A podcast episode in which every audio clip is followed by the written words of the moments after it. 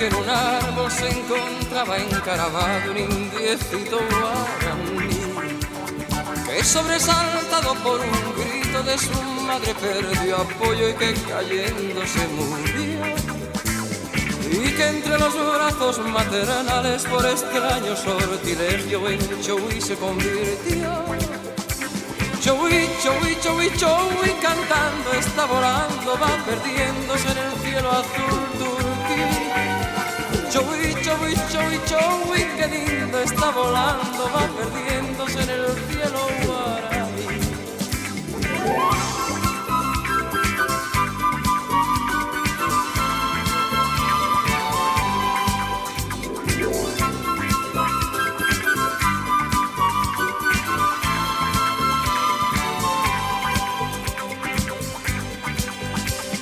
Y desde aquel día se recuerda indiecito cuando se oye como un eco aquel show.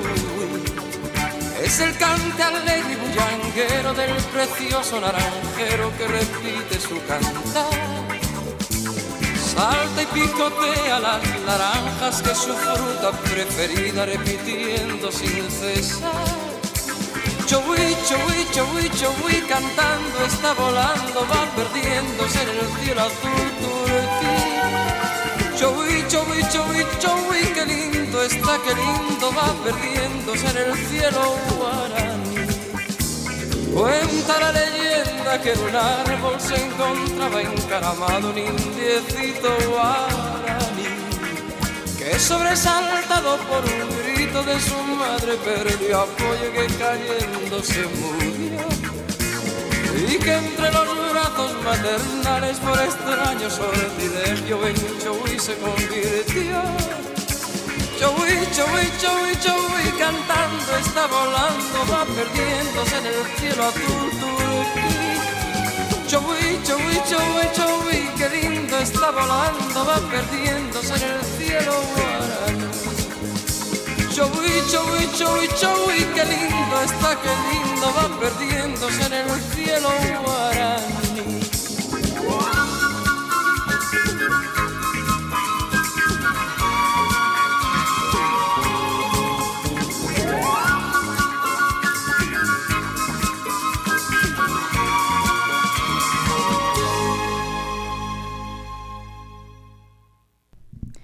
Buenos días Puerto Rico, bienvenidas y bienvenidos a otra edición de Dialogando con Beni. Este es su servidora Rosana Cerezo, muy feliz de estar de vuelta eh, en vivo y a todo color. Llevo dos semanas fuera del programa, dos semanas que han sido muy difíciles para, para todo nuestro planeta por el conflicto bélico que hay en Gaza algo que según lo digo se me eriza la piel porque eh, los horrores que estamos viendo eh, son algo insólito, eh, algo que pensamos que jamás íbamos a ver. A veces el dolor del planeta, tan creado por los humanos, tanto el dolor a otros humanos como el dolor a todas las criaturas vivas, lo, lo que le causamos a las criaturas y al mundo vegetal es tanto que se nos hace difícil seguir y seguir con esperanza. Estoy muy consciente de eso y por eso trato de hacer un balance en el programa, de programas que, que donde podamos analizar nuestra realidad, las duras, las lindas, eh, pero hay que hacer un equilibrio, hay que llenar el tanque, hay que, hay que, para mí, llenar el tanque de las energías, y de la esperanza también, de la bondad, siempre eh, es regresar a la tierra, a las plantas, a la naturaleza, a los animales, a las aves. Y de alguna manera ahí eh, uno puede dar un primer paso para conectarse y encontrar paz.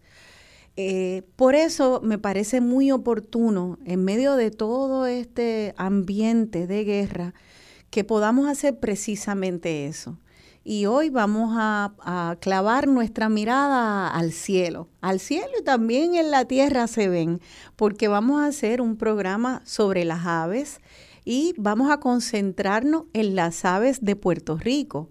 Eh, las aves de Puerto Rico, eh, que bueno, eh, entiendo que pertenecemos a una de las áreas donde hay más aves en el mundo, pero de eso nos hablarán nuestros expertos hoy. Pues es un placer eh, recibir aquí en el estudio a dos expertos en aves. Los peritos en aves se llaman ornitólogos y hoy tenemos aquí a dos de ellos. Uno de ellos el profesor Adolfo Jiménez Correger y el otro el profesor José Vegas Rivera. Buenos días a ambos y gracias por estar en Dialogando con Beni. Buenos días, Rosana, y muchísimas gracias por esta invitación a este maravilloso conversatorio sobre las aves de, de Puerto Rico, estos grandes bioindicadores de nuestro planeta, de nuestro mundo, que por cierto llegaron mucho tiempo antes que nosotros. Llegaron a la Tierra aproximadamente hace 190 millones de años. Eh, Así que llegaron mucho tiempo antes que, que nosotros. Así que gracias por la invitación. Junto a mí también se encuentra nuestro compañero y colega, el profesor José Vega. Saludos Puerto Rico, un placer, gracias por la invitación, es un privilegio y esperamos que pasen un ratito agradable con nosotros. Gracias mil, gracias a ambos por estar aquí tempranito en un día lluvioso ya otoñal. Qué lluvias tremendas han habido y en parte las lluvias tremendas seguidas de un calor tremendo tienen que ver con el, el, cambio climático. Ayer hubo una caminata donde se unieron muchas escuelas y colegios y distintas organizaciones para crear conciencia sobre el cambio climático, así que no quiero que se nos escape más adelante hablar de la conexión entre las aves y el cambio climático. Vamos a hablar de muchas cosas, pero empecemos tal vez, profesor Adolfo Jiménez, ¿por qué no nos habla de esto, de las aves? O sea, que nos preceden por mucho, mucho, mucho tiempo. Pues así mismo es. Eh, nuestras aves están en nuestro planeta desde hace 190 millones de años. Estamos hablando de entre una de las eras geológicas, la mesozoica, junto con los, con los reptiles. Y tenemos que sentirnos bien contentos, Rosana, de que Puerto Rico posee 19 aves endémicas, a diferencia, por ejemplo, de los Estados Unidos, que solamente tienen 15. Y la gente a veces pregunta, pero un espacio geográfico tan grande como Estados Unidos, con 15 aves endémicas solamente, ¿cómo es posible con tantas aves que se ven allá? Bueno, la respuesta es que la mayoría de las, de las aves que se ven en los Estados Unidos son aves migratorias que vienen o del norte de, los, de Norteamérica o vienen de Europa. Así que por ese lado tenemos que sentirnos bien orgullosos de que 19 aves endémicas son muchas para un territorio como este, como el de nosotros, como el de Puerto Rico. ¿Y qué quiere decir un ave endémica? Porque yo sé que una planta endémica pues es, de este país, es, de acá, es autóctona y a veces quiere decir en las plantas que es solo de aquí. Pero no sé si un pájaro puede ser solo de aquí como tal vez algunos coquíes. Pues te comento eh, que dentro de esas 19 aves endémicas que tenemos nosotros, bien, aves bien coloridas, eh, se encuentran solamente en el país, en Puerto Rico. Un ave endémica es un ave propia de un país, región o de un lugar determinado. Por ejemplo, tenemos un ave en Puerto Rico que está en peligro de extinción, que es la reinita de bosque enano. Esa ave es endémica de Puerto Rico, pero autóctona del interior montañoso central. Nosotros tenemos, hay una diferencia entre esas dos por palabras. Supuesto, nosotros tenemos tres provincias geomórficas en Puerto Rico. Puerto Rico se divide en tres provincias geomórficas. En el interior montañoso central, el Carso norteño y los llanos costeros. Y esa reinita en particular, reinita de bosque enano, se, solamente se puede encontrar y es autóctona del interior montañoso central, endémica de Puerto Rico, pero no se encuentra ni en el Carso norteño ni en los llanos costeros, solamente en el interior montañoso central, entre las montañas, entre, entre eh, Adjunta, Villalba, ahí se encuentra esa Si me permiten la palabra un momentito, y disculpa que interrumpa. Sí. Vamos a ver esto desde el punto de vista mundial. O sea, el mundo entero, en todas partes del mundo existen aves. El mundo está dividido en provincias biológicas. La mayor cantidad de aves en este planeta se encuentra en la provincia neotropical donde estamos nosotros. Entonces mire lo que sucede. Como dice el profesor, donde más aves vamos a encontrar van a ser en las islas por la inmensidad de recursos que hay en las islas. O sea, las islas tienen muchos recursos. Y por eso es que muchas veces las aves, que vemos muchas aves en Puerto Rico, hasta se dividen por tipos de ave, que si oceánica, que si pelágica, que si limnícola, que si terrestre. Y en Puerto Rico hay tantos recursos que por eso tenemos una cantidad de aves, inclusive que han llegado aquí y se han hecho residentes en la isla de Puerto Rico. ¿Y recursos para un ave significa qué? Porque para cada ser viviente un recurso es distinto. Recursos como agua, alimento, temperatura, este, lugares de protección, este, inclusive existen relaciones entre aves y ciertos tipos de plantas, lo que llamamos simbiosis, y todo eso ayuda inclusive a mantener un bosque. Y eso es lo maravilloso de, toda esta zona tropical, que lo más que abunda son bosques tropicales donde se, se genera una gran cantidad de agua a nivel mundial de agua y ellos necesitan todo eso. Entonces, para terminar el, de, de, entender el término endémico, esa ave que es endémica de las 19, eh, ¿quiere decir que se quedan en Puerto Rico, se ven solo en Puerto Rico y no tal vez en la República Dominicana donde pueden encontrar recursos muy similares? No, exactamente, se encuentran solamente en Puerto Rico. Como el coquí. Digo que sé que ya lo han... Que se lo habían llevado a vamos, a hablar un poquito de eso, porque el coquí se puede encontrarse en todas partes, o sea, siempre, siempre que tiene la franja tropical, vamos a encontrar, podemos encontrar coquíes. Si tomamos el caso de Hawái, Hawái comparte muchas características que tenemos en Puerto Rico y por eso de nosotros se da allá. Así claro, claro. pero, pero quisiera, para que quizá podamos entender el punto de algo endémico, yo siempre he pensado, en, en mi carácter muy personal, eh, que el ave nuestra debe ser el San Pedrito. Y, te, y le explico por qué. San Pedrito, a pesar que está en Puerto Rico, usted no lo ve ni en Cuba, eh, perdón, ni en Culebra, ni en Vieques solo lo ves en, Puerto Rico. En la grande, en la isla grande. Y tenemos así varios tipos de autoridades que están en son, antillanos, ahí está en Cuba, Jamaica. O sea, hay otros tipos de San Pedrito, pero no el puertorriqueño. No, el, el, el, Puerto Rico es único. Ya, ya. Único. En nada eh, se parecen, eh, con, aunque tengan cierto parentesco, pero en nada con el de Cuba, con el de Jamaica, en nada. Y, eso es lo que me llama mucho la atención de esa ave. Y aparte de que mi perspectiva es un excelente espadachín. Ese señor que Un espadachín. Un espadachín de los cielos, eso hay que respetarlo. tomando, tomando en consideración el tamaño, estamos hablando de que el San Pedrito mide unas cuatro pulgadas y vive en Puerto Rico hace millones de años, que es una característica bien importante. Incluso eh, han pasado por huracanes y terremotos. Y se dice también que es el ave fuerte y que no está en peligro de extinción. Así que es un ave que ha resistido las ah, inclemencias del tiempo y de la historia geográfica de Puerto Rico. Tan precioso, cuatro pulgadas, o sea que es gordito. Es gordito, pequeñito. Y sin embargo, flycatcher es un flycatcher en inglés, ¿verdad? Captura también los alimentos. Con un pico muy largo y, y, muy colorido. Cuando vuela. Sí, de hecho, eh, hace unas cuantas semanas atrás se llevó a cabo el tercer festival del San Pedrito en, adjuntas, eh, proponiendo que sea nuestra ave nacional. Ya anteriormente se ha mencionado eh, la cotorra puertorriqueña, pero al, al, estar en peligro de extinción, ¿verdad? Para el 89 solamente existían 13 eh, unidades, ¿verdad? 13 aves solamente de cotorra, puertorriqueña. Y al día de hoy tenemos más de 300 parejas de cotorras puertorriqueñas. Eh, pero no hay puertorriqueños que nunca han visto la cotorra puertorriqueña y es un ave nacional, o nuestros indios le llamaban la iguaca. y, tal vez yo, yo creía haber visto cotorras sobrevolando a Torrey donde yo vivo, pero hablando con ustedes ambos, me quedé pensando, bueno, yo, yo creía que eso eran cotorras puertorriqueñas, pero no creo. Hay una diferencia. Entre y sería bueno que nos expliquen, sí, eh, porque... a veces vemos cotorra y pensamos, esa es la cotorra nuestra. Hay que tener cuidado, si usted mira el frente, la, la frente del ave, si hay una franja roja, esa es nuestra esa es puertorriqueña. Si es verde, esa es dominicana. Esa, es la diferencia. ¿Y hay más dominicanas que puertorriqueñas? Ahora mismo yo creo que sí. Ahora mismo tenemos más. Y inclusive a veces tendemos a, confundir las cotorras a veces con guacamayos que vemos. Y la gente, mira, eso es una cotorra. Cuidado, no es.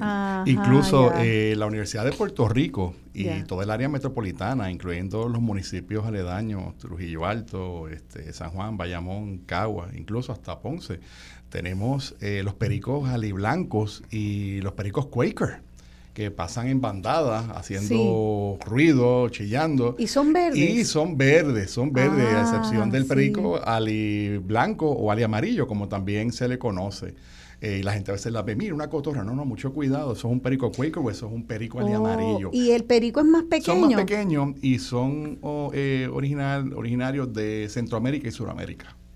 Qué bien, entonces Sí. eh, tenemos 19 aves endémicas y hemos establecido ya claramente lo que es endémica y es que es de aquí y solo de aquí. Y solo de aquí, incluso las últimas dos, que fue tan reciente como hace un par de meses atrás, que tenemos el zumbador dorado. Dorado, Gran polinizador wow. de, nuestro, de nuestro país. Y también tenemos eh, el jilguero de Puerto Rico, un ave colorida, eh, azul, amarillo, eh, con tonalidades de verde, muy, muy bonita, muy preciosa. Qué bien, entonces, bueno, de esa lista de las 19 eh, ya nos han dicho varias, vamos a ver si puedo resumir, está ese ese colibrí dorado, está nuestro San Pedrito, nuestra cotorra, ¿qué otros pudiéramos este, resaltar Pues que son tenemos el carpintero, tenemos nuestro carpintero puertorriqueño, Clérigo. tenemos el clérigo, eh, la reina mora, la reinita de Bosquenano, tenemos el guabairo de Puerto Rico, eh, el comeñame, Comeñame. el pájaro bobo mayor, el Ah. múcaro de Puerto Rico, eh, tenemos el zumbadorcito de Puerto Rico también, que es otro de los tres eh, zumbadores que tenemos. La Que son calandria, endémicos, que son zumbadores endémicos, sí, sí, tres. cómo no, tenemos tres, el- el, Wow. el zumbadorcito, el mango verde o el zumbador verde y entonces el zumbador dorado. Y en las aves negras, pues tenemos eh, la calandria, incluso tiene parte de amarillo también en el, en el, en el vientre, en la cola. Tenemos también, eh, aparte de la calandria, tenemos la mariquita o el capitán, que es otra endémica de Puerto Rico. Tiene dos franjitas amarillas en el borde de, de la sala. Eso quiere decir que no todos los pájaros negros que vemos son changos. Porque a Ah, veces la gente ve un pájaro negro y dice, mira un chango. Tenemos también el garrapatero o el judío, aunque no es endémico de Puerto Rico, pero, Pero abunda mucho en. Puerto Rico. Ok. El vienteveo, que dice vienteveo cuando canta. De Menciona su, su nombre. eh, y la llorosa entre una que otra. Llorosa. La llorosa, esa es muy difícil de, de- de De- ver. de. Se Ah, ve mayormente sí. también en el interior montañoso central y en el calzo norteño de difícil, Puerto Rico. difícil. Pero un dato curioso verla, con la sí. calandria, este, digo, a, mí- a mí me encanta la música. Y la música nuestra es genial. Eh, Yo sí loco con los aguinaldos, los seis. Y Sí. ahora que hablo de la calandria, hay una artista eh, de música nuestra, criolla, que precisamente llamaba calandria, porque tenía una cantidad de, de, de hermosas Ah, melodías y de hermosos aguinaldos, y de ahí sale su nombre artístico, la calandria. La calandria tiene un sonido precioso. O sea, para que los puedan escuchar, este, si logran buscar en internet van a darse cuenta de ese sonido melodioso que tiene la calandria. La calandria. Y también otro, otra ave que es famosa y tal vez más conocida que la calandria o más mencionada es el ruiseñor, ¿verdad? Fíjate, pero el ruiseñor no es endémico de Puerto Rico. El ruiseñor es una Ya. especie eh, que se radicó en Puerto Rico. Normalmente usted lo puede ver en Norteamérica, Centroamérica, Suramérica, el famoso mockingbird. El mockingbird es el ruiseñor. ruiseñor. Que de hecho, como se dijo al principio o se mencionó al inicio del programa, este puede generar más de mil melodías. Es una cosa extraordinaria. Él imita todo, pero también tiene muchas melodías. Y Por eso es que en inglés se llama mockingbird, Mockingbird. porque el mocking, pero el mocking en inglés quiere decir un poco como de burla. Sí, Sí. in- in- Sí, incluso como si sí. fuera que se está burlando, de. Incluso imitando, ¿verdad? Su, nombre Ajá. científico Mimus es poligloto. Mimus poligloto. Mimus de los Oh. mimos que imitan poliglotos, muchos lenguas, muchos idiomas, ¿verdad? Es por eso que, por- por, por Excelente. ejemplo, usted puede escuchar ruiseñores en el norte y usted dice, wow, ese es un ruiseñor, qué chulo. Pero vas al sur y lo escucha, entonces no logras identificar porque el sonido o la melodía que está generando el sur es distinta a, lo que, a los ruiseñores que están en el norte, que están generando otras melodías. Y es porque también se ven influenciados Sí. por muchas otras cosas, sobre todo sobre otras aves. En las aves, en el mundo de las aves, el mundo, bueno, primero que es fascinante, pero ellos generan muchos dialectos. O sea, los, los sonidos que usted puede escuchar acá, y inclusive este, la, la diversidad de sonido, Sí. cuando vas al sur, el dialecto es distinto. ¿Y por qué? Porque están escuchando sonidos diferentes. Sonidos diferentes, inclusive no solamente sonidos diferentes, va- vamos a tener un tipo de ave en el sur que en el norte quizás no lo vayamos a ver. Entonces ellos empiezan también a imitar esos sonidos y ahí, Sí. y ahí la, la diversidad de Puerto Rico per se. Wow, sí. Sí, eh, de hecho yo tuve un tío eh, que encontró un ruiseñor, un pichón de ruiseñor, y él lo crió. Y en una ocasión me estaba contando él que estaba arreglando su, su Volkswagen que tenía. Y de momento escuchó, no un Volkswagen, escuchó dos motores de Volkswagen. Y cuando observa, era el ruiseñor que estaba imitando el ruido. ¡Qué increíble! Así que una de las características bien interesantes de ruiseñor, aparte de su hermoso canto que nos despierta por las mañanas, con ese canto tan, tan hermoso que O sea que, puede cantar muy lindo, imitar un Volkswagen, una sirena de ambulancia. hasta un gato. un gato. El maullador de un gato también puede imitar. Así mismo es. Y, y en comparación tal vez con estas cotorras que famosamente se escucha que imitan sonidos, eh, podrían imitar igual que una cotorra, un ruiseñor entonces como no tal vez son, expertos, tal vez se le podría tal vez este entrenar a si estuviera domesticado a hablar como la cotorra que dicen hola hola no ya no, es son, sonidos, sí. excelente ya entiendo. Sí, sí, siguiendo la línea de la de estos animales tenemos en Puerto Rico alrededor de 122 parejas de guacamayos los guacamayos son especies de aves exóticas que llegaron una vez aquí a Puerto Rico eh, por accidente o llegaron en barco y se escaparon y se acostumbraron y les gustó. Ah. Es un ave exótica que es residente ahora mismo. Hay 122 parejas de guacamayos en Puerto Rico, según el último censo que se hizo. ¿Y de dónde eh, originan? Vienen de, de Sudamérica, vienen mayormente del Amazonas, de Brasil, de, sí, del área Tiene sentido que se sientan cómodos acá en este eh, trópico, ¿verdad? Y, les encanta. Y desde las 6 de la mañana, y desde las 6 de la mañana hasta las 5 de la tarde la podemos ver volando por el área metropolitana, incluyendo el área de Cupey, Bayamón, Trujillo Alto, este, Carolina, hasta acá han llegado. Y, me voy a adelantar un poco eh, a saltar a esto de la, del vínculo entre las aves y, y el ambiente y los árboles por, por, una anécdota que sucedió en mi calle. Yo en mi calle, eh, yo llevo 20 años viviendo en, en, mi casa y en esos 20 años se han talado como, como 15 árboles en una calle corta. Una cosa que, que a mí pues ya, ya es algo que me que me, me, duele mucho. El último que cayó fue una palma muy alta, una palma real, y una vecina me llama para decirme qué pena tengo que yo todas las mañanas amanecía viendo unos guacamayos que estaban allí, tenían hasta, hasta anidaban, porque era altísima la, la palma. Y se tumbó y pues estábamos lamentando que tal vez la vecina que la tumbó, porque había levantado un poco un muro, eh, no, no sabía el daño que le estaba haciendo al hábitat de estos guacamayos. Eh, entonces, hay aves como los guacamayos que gravitan a ciertos árboles, como el guacamayo necesita esa, ese, esa palma alta. Hablan mucho de que les gustan las palmas o hasta los troncos de palma. sobre todo la palma, sobre todo la palma, la palma real y obviamente y la palma, y la palma de, coco. Eh, y un dato interesante es que la palma de coco no existía en Puerto Rico hasta la llegada de los españoles.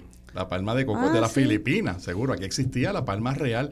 Incluso hay evidencia de los cronistas españoles donde se menciona que se vieron algunos guacamayos en el área eh, del centro de Puerto Rico.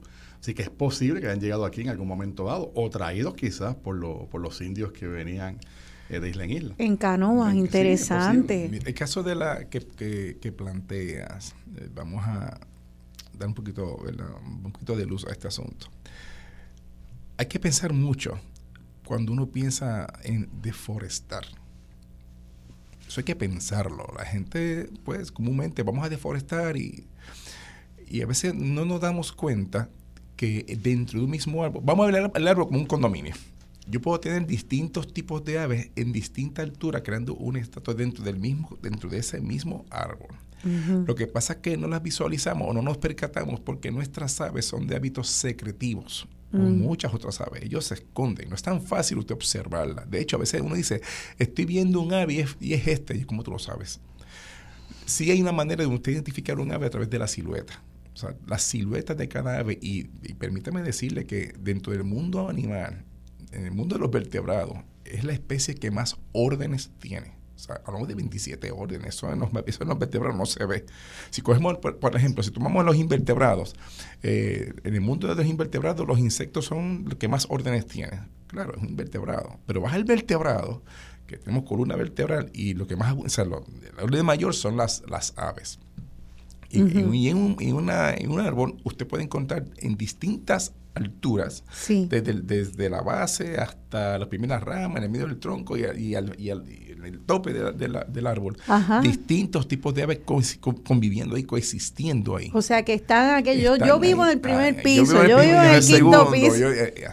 Y, es, y la altura depende de alguna preferencia que tengan, uno, uno se siente más cómodos, más bajitos. Los, eh, los pitirres, por lo general, viven en las partes más, más altas ¿no? de, de los árboles. Una anécdota curiosa, eh, yo tuve una mascota que se llama Brownie, un labrador precioso, grande.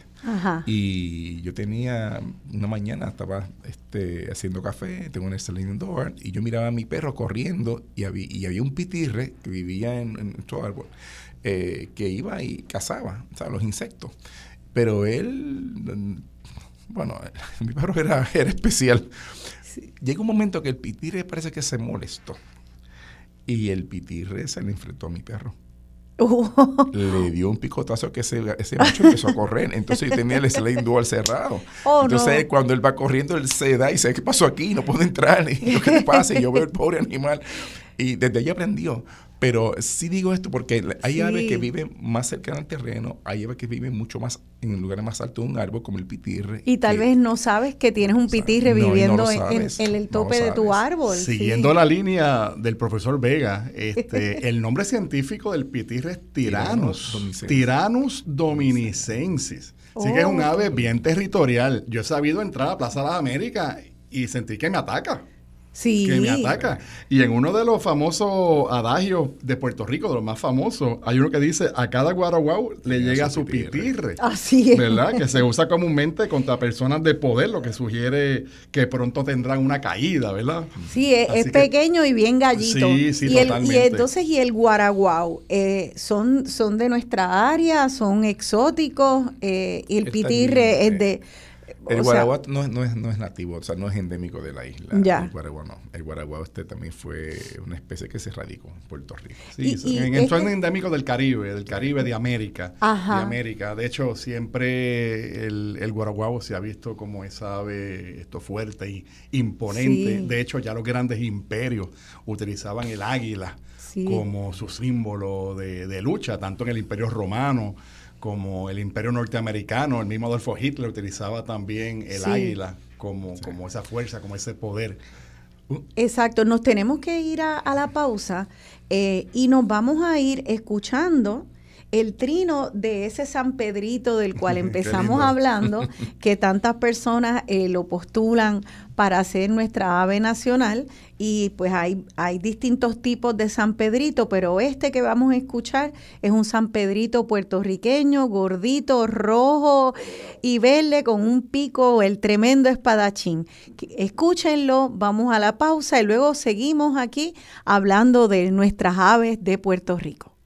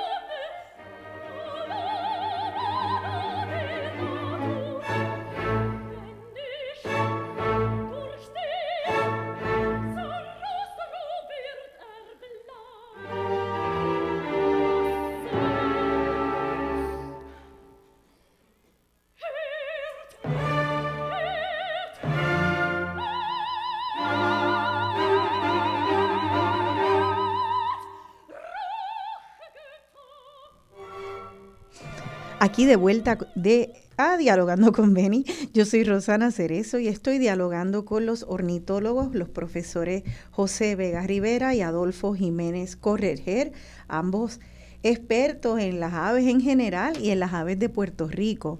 Eh, esta ópera con la cual comenzamos, la flauta mágica de Mozart, la escogí porque eh, en, esta, en esta pieza eh, canta una operática de nombre Diana Damrau.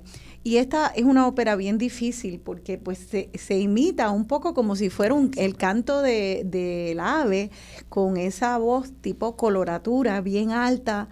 Eh, y eso es algo que ha sido un reto para muchas muchos cantantes imitar y sopranos, mujeres sopranos, poder imitar con esa voz muy delgada, tener mucha agilidad en la garganta para que se hagan como saltitos. Eh, y es porque siempre hemos admirado el, el canto de, de, las aves y en la ópera hay mucho de eso, de tratar de traer esa agilidad del canto de, las aves. Así que por eso quería traer la flauta mágica. Definitivamente, por eso el canto mañanero de las aves es tan hermoso. Te comentaba hace un momento atrás que la música es una de las cinco artes que sensibiliza el alma de los seres humanos. Aparte de la pintura, de la escultura, arquitectura, la literatura, ¿verdad?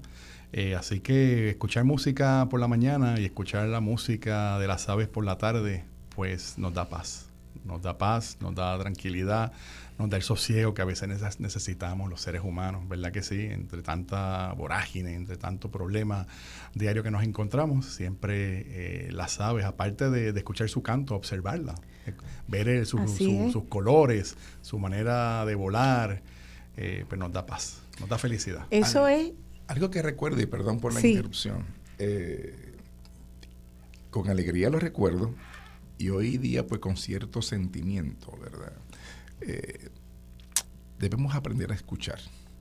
Antes, cuando yo muchacho y estaba en Vega Baja, eh, todas las mañanas salían todas las aves a cantar, lo que llamamos los coros del amanecer. Sí. Que son los coros donde están las aves diciendo, hey, yo estoy aquí, yo vivo en este lugar, estoy, estoy, estoy avisándole a todas las aves, los demás que estoy aquí. Entonces salen, forajean, se alimentan y en las tardes regresan y surgen los coros del atardecer, diciendo, ya llegué, estoy aquí, etc. ¿Por qué traigo esto? Eh, donde yo vivo, en las mañanas, antes, eh, teníamos algunas aves que cantaban durante la mañana. Después por la tarde, las aves de la tarde. Y eso se ha ido poco a poco perdiendo, perdiendo, hasta un punto que luego de María, claro, pues, fue un, devastador. Eso no se escuchó. Y ahora en la mañana, poco a poco, surgen estos coros, poco a poco. Pero sin embargo, ya no están todos los días, ahora es por épocas. Por épocas. Entonces eso pues, pues ahora mismo en esta época, pues sí, tú estás escuchando, te canta por la mañana, pero después entra ya el, verano y ya, no las escucha cuando antes eran siempre consecutivas. Sí, o sea que sí, creo que lo que lo que estás tratando de ilustrar es que si estuviéramos más conectados a este canto, nos daríamos cuenta que ha mermado entonces la población de aves en Puerto Rico. Eh, vamos a hablar de eso pronto, pero antes de hablar de la merma, las causas de la merma, que son varias, eh, y sus implicaciones, que vamos a hacerlo prontamente, quisiera que me expliquen entonces cuál es el propósito del canto entre las aves, porque eh, profesor José Vega dice que eh, está cantando y diciendo estoy aquí. ¿Eso es igual que un perro que está marcando territorio? Bueno, hay varias cosas, hay varias cosas que hace un ave. hace, vamos a cuando un ave trina, y trina con esa voz potente, eh, que por lo general el macho trina con mucha voz potente, está llamando a una hembra. Está marcando el territorio y está llamando una hembra. Ah, Claro, entonces sin, sin querer ofender a las damas, porque para mí todas las damas en Puerto Rico son las flores más hermosas de este jardín tropical. En el caso de los, de los, de del mundo de las aves, el que es bien lustroso, bien colorido es el macho. Entonces cuando ve las posibles hembras, él empieza entonces a pavonearse, sacar las mejores plumas, y entonces empieza a cantar más fuerte y ahí entonces va... Pero eso es a diario, porque eso, eso no hay unas temporadas hay, para unas temporadas para eso. Siempre están disponibles, por eso, por eso, hablé de, por eso hablé de los coros del amanecer y el atardecer, porque tú tienes, tú tienes, los coros todos los, se supone todos los días. Y están diciendo, este es mi lugar, este, aquí voy, voy a Baforagial y regreso a lo que llamamos la distancia del hogar. O sea, que canta para decirle... Aquí estoy, esta es eh, mi casa. Esta es mi casa y estoy marcando territorio. Como el ejemplo del árbol, este, el condominio, yo estoy aquí, qué sé yo, en el medio del, árbol, eh, en una altura media, estoy cantando, yo eh, aquí estoy yo, este es mi territorio, este, y más si estoy pendiente a, a estar protegiendo este huevo nidos. Y me voy, voy a cazar, voy a alimentarme, voy a hacer lo que voy a hacer, pero voy a regresar aquí otra vez y voy a volver a cantar. Pero una pregunta ahí, ¿eso quiere decir que cuando otra ave escucha ese trino, está recibiendo el mensaje, sabe, la ubicación, sí, sabe la ubicación? Sabe, la ubicación. Ese trino entonces está, eh, está eh, emitiendo, publicando mucha información y llega lejos y llega a otras aves que oyen a ah, aquel en aquella latitud y en aquel, como un GPS. Como un GPS, pero también, eh, pero también lo que ocurre, hablamos sobre aves eh, parasitarias. Sí. Las aves parasitarias también las escuchan. Entonces dice, ok, vamos a ver quién está poniendo huevo allí. Entonces la ave parasitaria ve y dice, ok, pues entonces ya cuando se vaya este, yo saco este huevo, pongo los míos y estoy pendiente. O sea, un ave parasitaria está eh, es como un parásito. Eh, ¿Y qué, es, lo que hace? Aprovecha el, aprovecha el, el, ejemplo, el ejemplo ah, más eh, importante que tenemos es el, ejemplo del tordo lustroso. El tordo lustroso es un ave negra. Un ave negra que es parasitaria. El tordo lustroso pone sus huevos en los nidos de otras aves incluso se come los huevos de la otra ave y se come los pichones también de otras aves. Ay, madre. Sí, y se pasa casi siempre en las bandadas de los changos o Mozambique, como se le conoce. O sea que, que, cuando un ave canta, pues por un lado eh, le manda una información a los otros ¿De dónde que estoy, estoy aquí y, y, esto, y está marcando territorio, pero corre su riesgo de que venga una de estas aves parasitarias a, aprovecharse. A cogerle, a cogerle como hacer su capión, eh, a, cogerle su nido, su huevo o sus pichones. Pero también, fíjense, hay un comportamiento innato en todas las aves. vamos a explicar algo sobre esto porque eh, a veces pasamos por alto ciertas, ciertos detalles. El grupo de las aves se dividen en dos. Yo tengo las aves que son precociales, que son aves que ya, por ejemplo, la gallina es precocial porque cuando sale el huevito ya sale entonces el, pollito con muchas plumas y es cuestión de, entonces ya, ya sale caminando detrás de la mamá. Entonces ese sonido que genera la mamá es un sonido que escucha el polluelo y ya se forma un, vínculo, lo que llamamos una impronta. este es mi primer sonido, este es mi mamá, para ir lo sigo. Hay otro grupo que se llaman altriciales, donde cuando nace el polluelo, nace sin pluma nace ciego. O sea, no sabe. Indefenso. Indefenso. Entonces, cuando la mamá canta, que genera ese trino, es el que él escucha. Entonces empieza a identificar. Mamá se va, ellos empiezan a, tratar de, hacer el sonido, mamá genera el sonido, hay un vínculo entre sonido y mamá llega y le da el alimento, perdón. Y eso es parte del trino también, eso es parte del comportamiento del trino. por, esa sección de esa, de esa ave que ese polluelo, que a diferencia de los precociales es totalmente indefenso. Y, y habrá un trino, eh, eh, ese trino de esa mamá ave, ¿Es particular para su ave o es para cualquier bebé ave de, su, de su para esa camada, para su camada. Yo puedo tener la misma especie sí. y estoy en varios lugares y el trino que yo voy a generar para mí es para mi camada. No va a ser el mismo para tu camada, aunque sea la misma especie. Aunque sea la misma especie. Vamos a, ubicarnos. Pues yo estoy en este lugar, este, yo no sé, yo ella sabe que yo no soy la única que está en este lugar. Yo puedo tener otra especie igual que yo y, está en otro lugar. Y vamos entonces, y ahí entonces entra un poquito ya cambio de frecuencia. Hay una ciencia que me encanta mucho para, para distinguir esto, que es la bioacústica con un proceso de acústica, una técnica para escuchar los trinos, usted puede ver la diferencia en esos patrones de, sonido, en esos, en esos hairs que ellos emiten. Entonces ahí uno va dando su mira, este, este aquí va para acá y así O sea que se, e, es un lenguaje, ciertamente un lenguaje, como las ballenas también tienen sus lenguajes. Y no todas las mamás están trinando iguales. El, trino es para sus bebés. Su bebé. Tiene muchas funciones. Impresionante, o sea que tienen su idioma. Son muchos idiomas, entonces, entre por todas las aves. Por eso hablamos de dialectos. Dialectos. Un, un grupo de sonidos que ellas son las únicas expertas en detectarse. De hecho, a veces cuando he hecho estudios por bioacústica, eh, entra tantos sonidos de tantas aves y yo estoy escribiendo una nada más y tengo que empezar a dividir, esta es esta, esta es esta, esta es esta, y, ahí se sale un estudio poblacional. Pero es bien, eh, es interesante, pero al mismo tiempo es bien complicado. O sea, el mundo de las aves, investigarla y trabajarla, eh, tiene muchas complicaciones porque vuelan, este, buscar manera de tú contar las, especies como están aquí este, en suelo, eh, evaluar sus trinos. No es tan fácil como con un perro, caballo, que tú los tienes terrestre y tú los ves, eh, tiene esa eh, complicación. nos acaba de entrar una, una pregunta de una radio escucha que pregunta cómo se puede estudiar eso y cómo se ha estudiado a través de los años para uno de verdad poder saber que eh, el, ser humano que lo estudia, el científico que lo estudia o la científico, que ese trino de hecho está llamando a ese bebé, de, de esa mamá a ese bebé, pues o que ese trino está teniendo X o Y otra función. ¿Cómo se ha hecho ese estudio? Era solamente por observación, porque antes este, cuando empezó este mundo de las aves. De hecho, antes había un año donde la gente iba a cazar aves y el que más cazaba, ese era... Claro, era solo como, un objeto para Y posteriormente ya cambió el asunto y no vamos, no vamos a cazarla, sino vamos a observarla y a contar y, entonces hacer un censo, que por eso se hace un censo una vez al año a nivel mundial.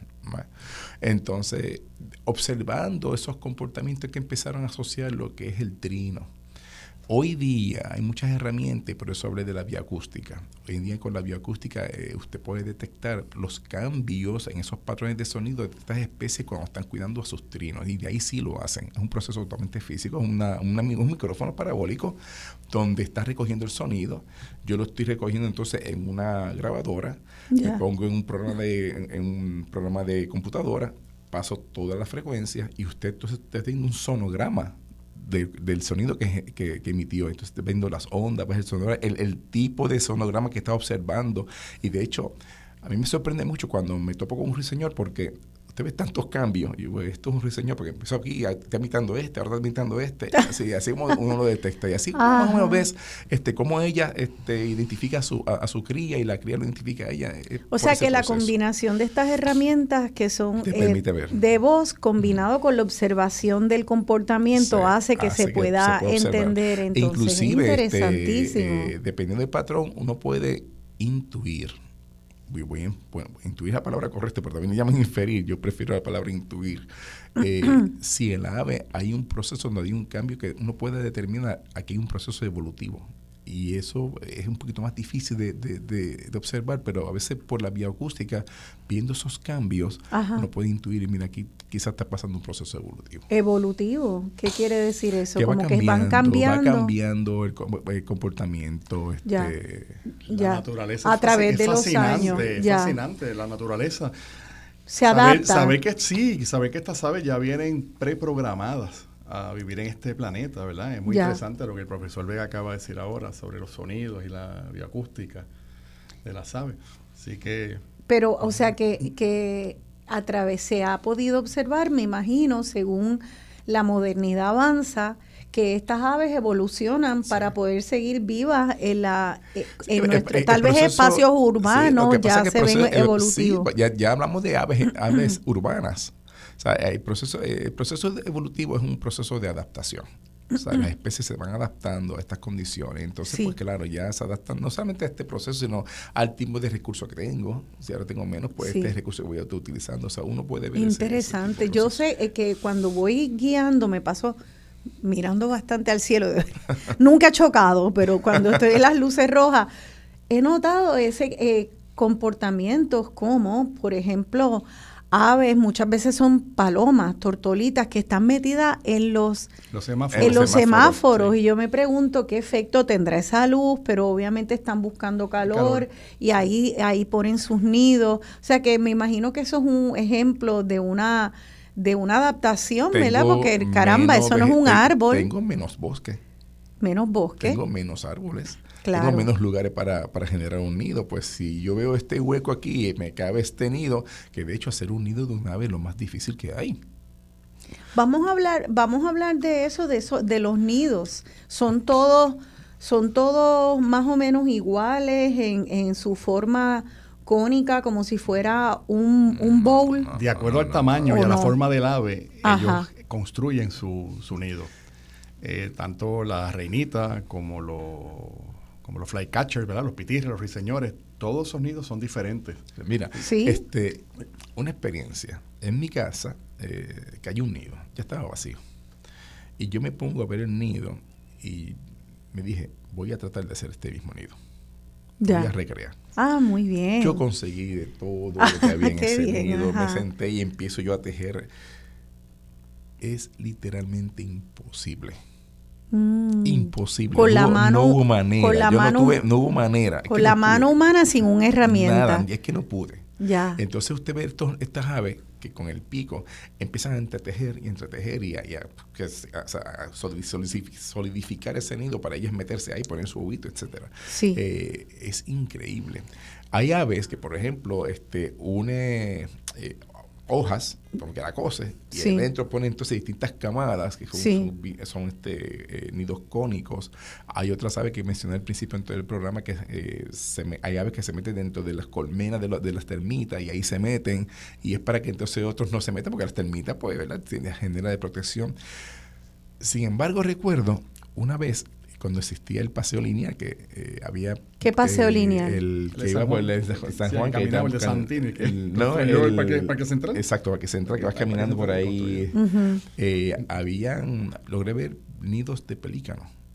Sí. Y el nido de pelícano es inmenso Ah, es grandísimo, eso no es, y eso es en, una zona más o menos rocosa, pone ese nido que uno dice, wow, pero qué grande es, y era un nido de pelícano. Claro, porque su casa tiene que, tener el tamaño, y de igual manera, me imagino que el nido de los zumbadores debe ser algo bien pequeñito, ¿verdad? Pues, el, zumbador es, como, como un cono. Un cono, y entonces empieza a poner en distintas, o sea, una camada, tapa, otra camada, hace de huevo y así sucesivamente.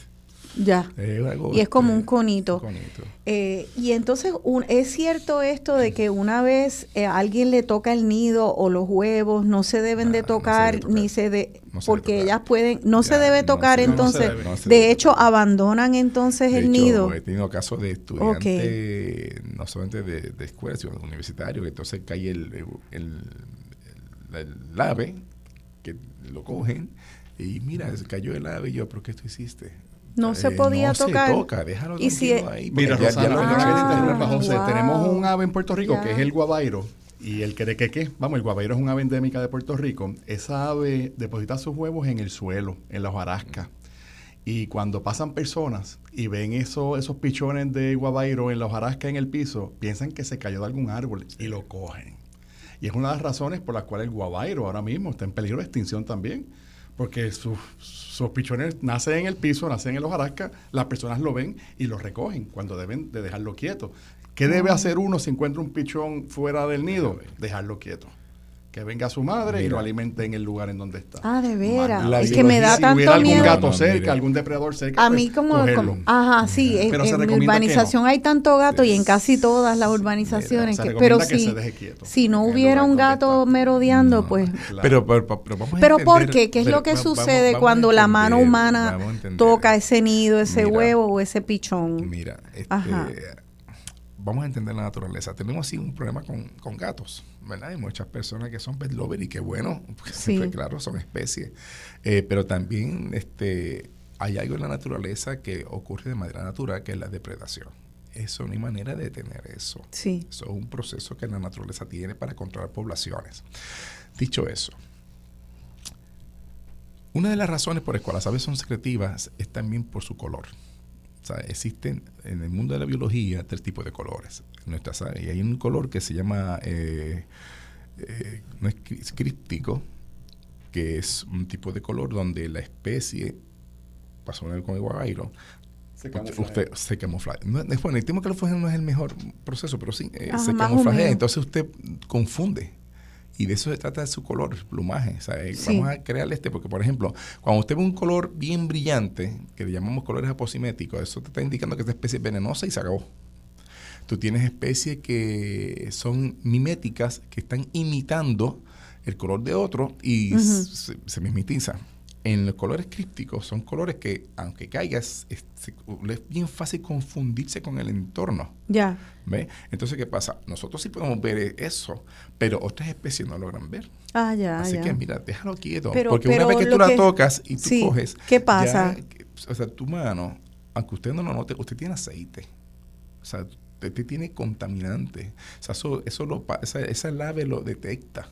O sea, el valle testa, inclusive si cayó aquí y tú lo tomas y lo, y lo libera y lo, y lo pones en otro lugar, ya la va a rechazar. Pero ¿por qué la rechaza? ¿Será porque siente la amenaza humana mm, que de alguna manera se ha contaminado su crío? hay muchas cosas que la ciencia no entiende. Sí, Eso es una realidad. Sí. Y uno puede especular. Este, Es más, voy más lejos. Muchas veces la ciencia no entiende eh, las relaciones que hay entre aves con el mundo natural de todas las plantas, o esta ave con esta otra ave. hay cosas todavía, fenómenos científicos que no entendemos. Pero de que los rechazan, los rechazan. O sea, que eso que yo hago en mi patio, que ay, se cayó este nido y lo vuelvo a poner, lo vuelvo a mm, poner, pues ya, eso no lo van a rehusar. No, lo van a rehusar. Incluso ah, muchas aves también, que aquí el profesor Vega lo sabe, muchas aves, eh, cuando no quedan satisfechas con la construcción del nido, lo, destruyen y, ah, lo, tiran y vuelven y lo hacen nuevamente. A veces por eso no encuentran el nido en el piso. Ay, bendito, se cayó. No, no se cayó. Fue la misma ave que cogí lo sacó y lo tiró al piso para construir uno nuevo. Y yo creía que le estaba haciendo un favor devolviéndole. por eso la naturaleza no se puede tocar. Hay que respetarla y no se puede tocar. Yo siempre tengo una, una anécdota sobre las aves. Eh, mi esposa vive, eh, vivía en el campo, en el sector El Laberinto, allá en Ato Nuevo, por allá en, en, en Guaynabo y en la casa de ella, en el campo, hay muchas aves. Y yo le enseñé a ella ese mundo de las aves, y ella yo sé que me está escuchando. Yo le decía a ella, toda la vida estuvieron aquí, toda la vida existieron, toda la vida ellas te vieron y tú no las viste a ellas. Sí. Porque las aves siempre viven en su mismo entorno. Es muy raro que el ave se vaya a otro entorno, a menos que haya algún tipo de deforestación, ¿verdad? O de, o de aumento en el clima, cambio esto climático. Ah, sí, ellas tienen sus barrios. Sí, ellas, sí, ellas tienen sus áreas, por supuesto, donde viven y siempre vas a encontrar la misma ave ahí, a menos que se sienta amenazada y se mueva de un lugar a otro. Y bueno, tengo muchas preguntas, pero ya nos tenemos que ir a la pausa y seguiremos haciendo las preguntas y también están entrando preguntas sobre el ambiente y la deforestación en Puerto Rico y la gente tiene mucha urgencia de escuchar eso. Vamos a atender ese tema eh, en el próximo segmento y vamos a terminar este segmento escuchando a una cotorra cantando la flauta mágica de Mozart con la cual comenzamos el segmento. Así que vamos a escuchar a esa cotorra imitando la flauta mágica de Mozart en voz de una cotorra. nada más y nada menos que Mozart.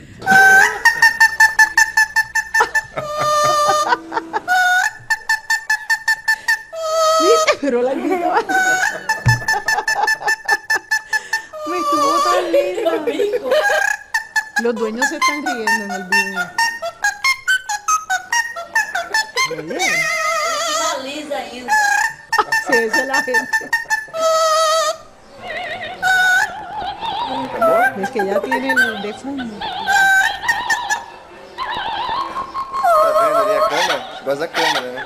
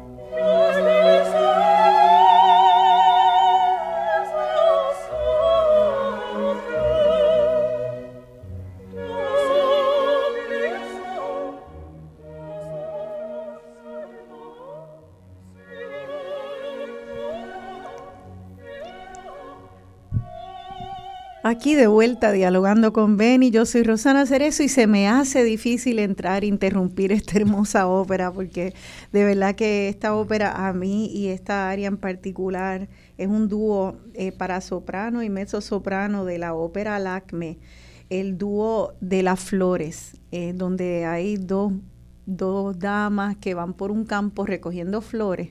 Es tan melodioso y lo pues escogí este dúo porque pues una vez más es un ejemplo de, cómo la ópera eh, cuando eh, habla de la naturaleza trata mucho de imitar la melodía de, las aves. Y esas voces de sopranos nos acuerdan aves. Eh, quería entonces pues que hablemos de esa simbiosis entre las plantas las flores los árboles simbiosis queriendo decir esa relación mutua, de beneficio mutuo, de interdependencia que pueda haber entre las aves y árboles, arbustos, flores.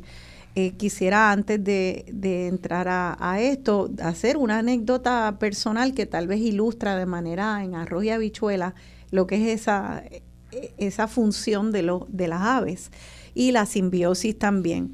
Yo me mudé a Torrey hace ya más de 20 años a una casita que no tenía casi plantas. Y lo primero, y el patio era todo cemento. Yo no tenía mucho conocimiento de la naturaleza, pero yo sabía que allí no iba a crecer nada con cemento. Así que lo primero que hice fue mandar a, a, a pedirle a unos señores que le quitaran todo el cemento y se quedara en tierra. Yo no tenía en ese momento dinero para hacer más nada más que quitar el cemento, pero pensé, bueno, si hay tierra, algo saldrá. y así fue.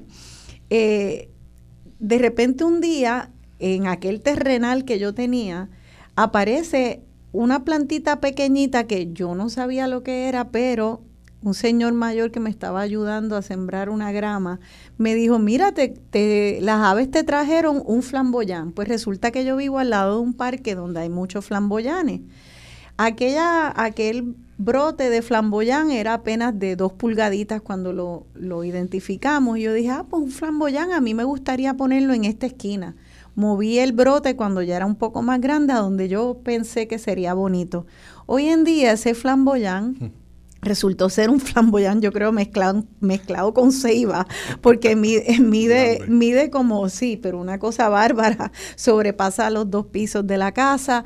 Y hoy en día ese flamboyán es enorme, eh, todos los años bota semillas, crecen otros pequeños flamboyanes, eh, algunos los regalo, otros pues no, no prosperan. Es el condominio de muchas aves. Ahí veo aves, veo ruiseñores, eh, veo otras aves que no son endémicas de Puerto Rico, viene de todo. Eh, así que ellas lo sembraron y a la misma vez les da refugio, es su casa. ahí yo confieso que les doy alimento y pongo al piste, me han dicho que tal vez no es lo mejor para hacer, pero yo, yo, lo hago. Eh, y, bueno, ahí está, esa, esas aves lo sembraron y alrededor de toda, de toda el área metropolitana, eso me ayudó a agudizar la mirada y ver cuántos arbolitos estaban creciendo, porque con bueno, con el excremento de las aves y con el, mismo pico, eh, lo que cargan en el pico, se van reproduciendo. Así que no solo en mi jardín crecieron muchos árboles, muchos arbustos distintos en aquello que era un terrero. Hoy en día yo tengo un pequeño bosque urbano. Y esas aves la trajeron todo. Claro, en efecto, es una de las funciones de las aves. Este, aparte de polinizar, dispersar también semillas a través del excremento. Eh, controlar la población de, de, los insectos. Recuerdo siempre mi mamá que le ponía a las reinitas siempre azúcar en un platito en la, en la terraza, en el balcón de la casa. Y al día de hoy mi mamá todavía le pone azúcar y las reinitas van allí. Mi mamá adora ver las reinitas. Incluso a veces compra comedero, le echa un poco de alpiste y llegan los gorriones, el gorrión negro, este, el gorrión inglés, que también está aquí en Puerto Rico, ya abunda en todos lados. Así que sí, es una de las funciones bien interesantes. Me gustó mucho esa anécdota del, del flamboyán, este, cuando quitaste esa, ese pedazo de, cemento en el patio. Y creció ese, ese árbol, claro, como dice Vega, un condominio. Sí, un condominio. alimentarlo no es mala, de hecho, todo lo contrario, este, porque está trayendo, está trayendo otras aves, este, quizás está ayudando a, a, repoblar. Lo que no podemos tocar la ave si se cae, eso no, pero, pero sí tocarla. Mi papá, está bien alimentarlas mi entonces, papá tiene una colección completa donde él vive, vive en Atorrey, donde está la zona de Caño, Martín Peña, donde yo me creí, me, crié. Saludo a, a, los amigos del Caño. Qué bien. Este, mi papá le echa su le echa esta semillita, agua, ellas van y cantan y ya lo conocen. eso, eso quería preguntarle.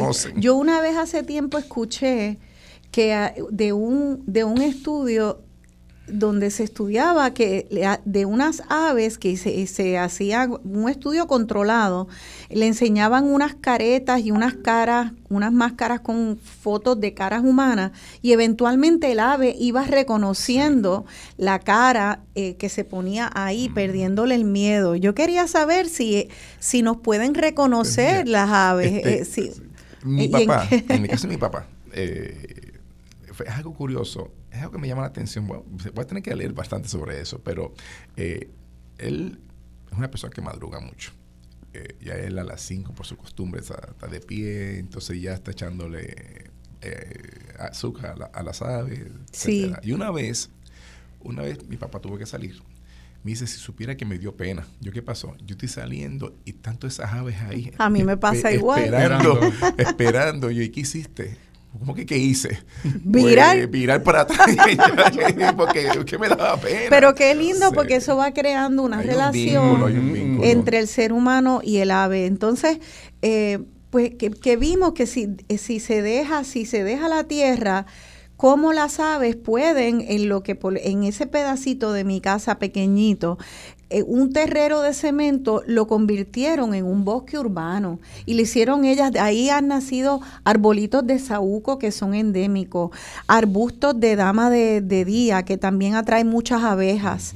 Ahí poco a poco se fue poblando un hilán hilán. Pero mira eh, así que todo eso ha sido interesante porque llegaron abejas, llegaron insectos, eh, de repente se llenó de vida un yermo, lo que era un yermo de cemento. Entonces me imagino que, y también los noto que a veces vienen y se comen como unas maripositas que, como unas plagas que le salen un mangle botón, que ese sí lo sembré yo, y, están comiéndose la plaga. O sea que, que ahí estamos viendo muchas funciones y si nos pudiera como que enumerar cuáles son esas funciones importantes en, cuanto a... En Puerto Rico está la licornia, una flor preciosa, ¿verdad? Este, pero como el ginger, que la gente, le llama, el hay, hay, competencia entre las mismas plantas para, para subsistir. Existe la competencia biológica entre ellos.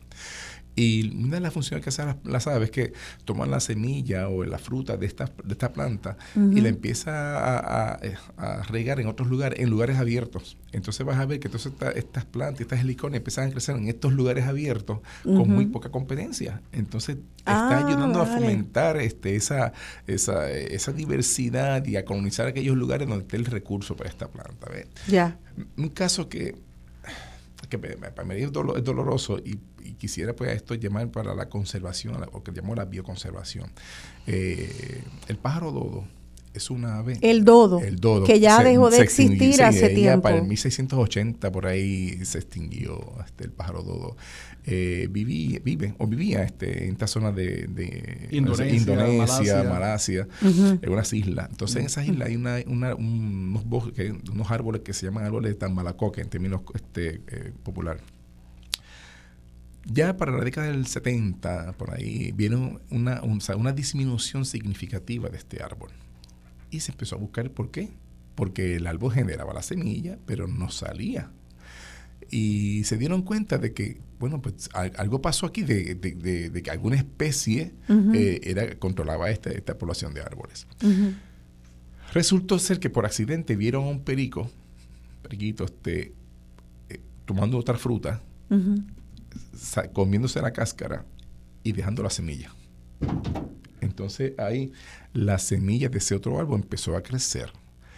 Y ahí empezaron, espérate un momentito, puede ser pues podía ser factible que una especie era que tomaba esta semilla y, Y efectivamente se dieron cuenta, eh, utilizando el pavo doméstico, que le hicieron comer esa semilla de tambalocoque y cuando excreta salió la semilla sin la cáscara, o sea, una cáscara infinita. Este, entonces, porque el sistema digestivo es bien abrasivo. Ahí se dieron cuenta que estos árboles existían gracias al dodo. Ok, o sea que el dodo comía la semilla entonces, eh, su, sistema, su sistema abrasivo. Y esa semilla tiene una capa, muy, dura, y solita no se no, propagaba. Cuando él se alimentaba, pues sacaba la semilla por la, masa fecal y ahí el, el, ya, crecía. Ya, ya veo. Pues algo así también pasa con muchos de nuestros bosques. O sea, eh, muchas, muchas, de estas especies eh, ríen semillas.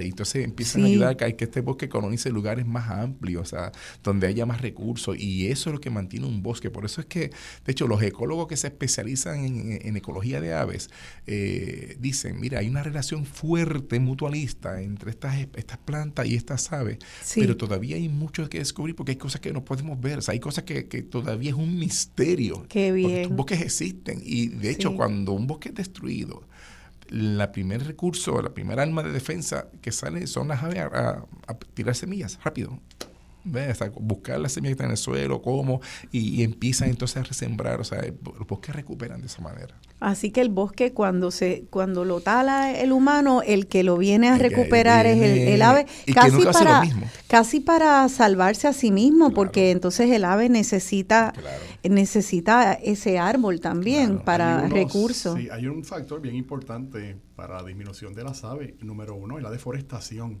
la, deforestación en Puerto Rico ha afectado mucho la propagación de las aves. Aparte de eso también el uso desmedido de los, de los herbicidas y de los pesticidas en la, en la agricultura y otros agroquímicos también. Así que esos cuatro factores son fundamentales para la existencia de las aves. ¿Cómo entonces, por ejemplo, usar pesticidas en nuestros patios o en la agricultura eh, puede afectar un ave? Eh, los envenena. Eh, yo siempre me he preguntado eso. Porque... Las aves son muy buenas bioindicadoras. Este, y, ahora que hablamos de bioindicación, quisiera retomar un momentito esta parte de, la, eh, de las relaciones mutualistas. Puerto Rico tiene muchos humedales y, tenemos aves que viven en estas zonas bien húmedas. Aves limícolas.